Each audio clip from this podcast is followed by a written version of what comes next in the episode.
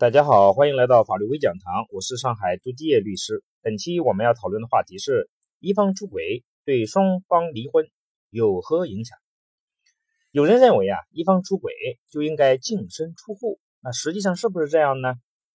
遗憾的告诉大家，按照法律规定，一方出轨对这个啊双方离婚中所产生的影响真的是很有限，更不可能。净身出户。根据相关法律规定啊，这个出轨呢，并不是一个法律概念。简单的说呢，啊，这个出轨其实有这么几种情形啊。一种呢，就是与他人发生婚外的性行为，就是偶尔的一次性的，或者是多次，但是呢，并没有以夫妻名义同居。第二种呢，就是以夫妻呃以呃同居有稳定的持续的共同生活。第三种呢，是以夫妻名义共同同共同生活。那这三种呢，其实是不一样的。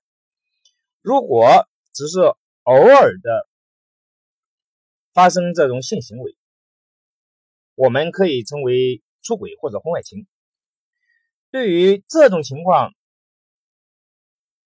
在离婚中的影响。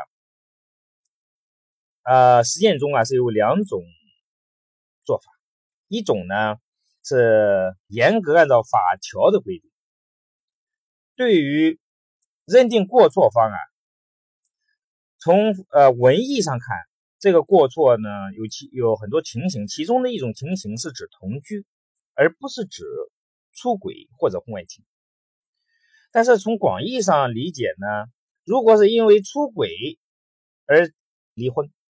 那出轨的一方难道不叫过错方吗？所以实务中的做法呢，呃，是不同的。比较严格按照法条字面意思理解的，呃，法院呢就严呃就认为，只有达到同居的程度，才可以认为是过错方。至于我们上海法院的做法，我看了一不少的判例，它呢都是都是作为一种更加。呃，宽松的解释，也就是说，如果能够证实一方有婚外情的、婚外性行为这种行为，是可以被认定为过错方的。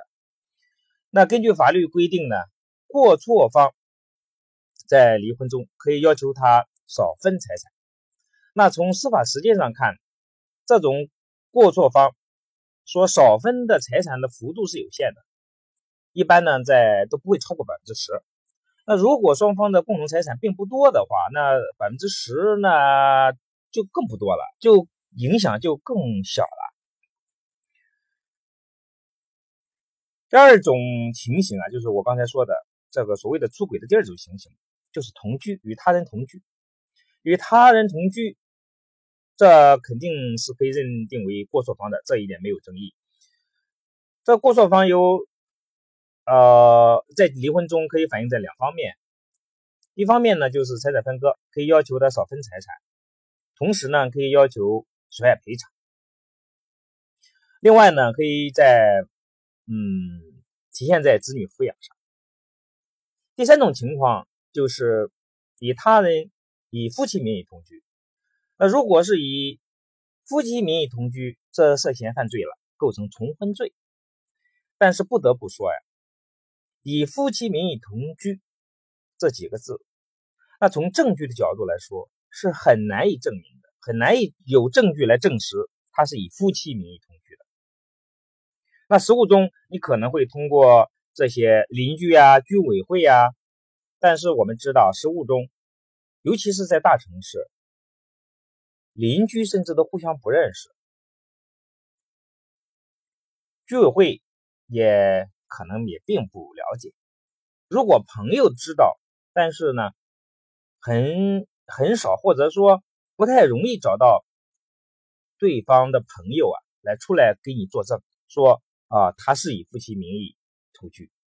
所以呢，这种这种情形，从证据的角度是很难举证。综合各种情况来看，一方出轨或者指婚外情。其实呢，从法律角度来说，对双方的离婚所产生的影响并不是，并不像我们想象的那么大，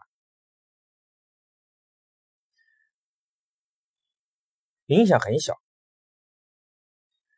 那他的对这个婚外情的这种行为呢，当然从法律还是舆论，我们是持否定态度的。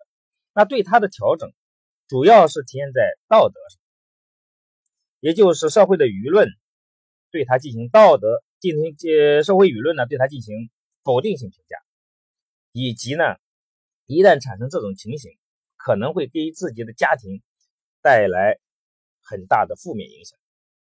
这才是主要的。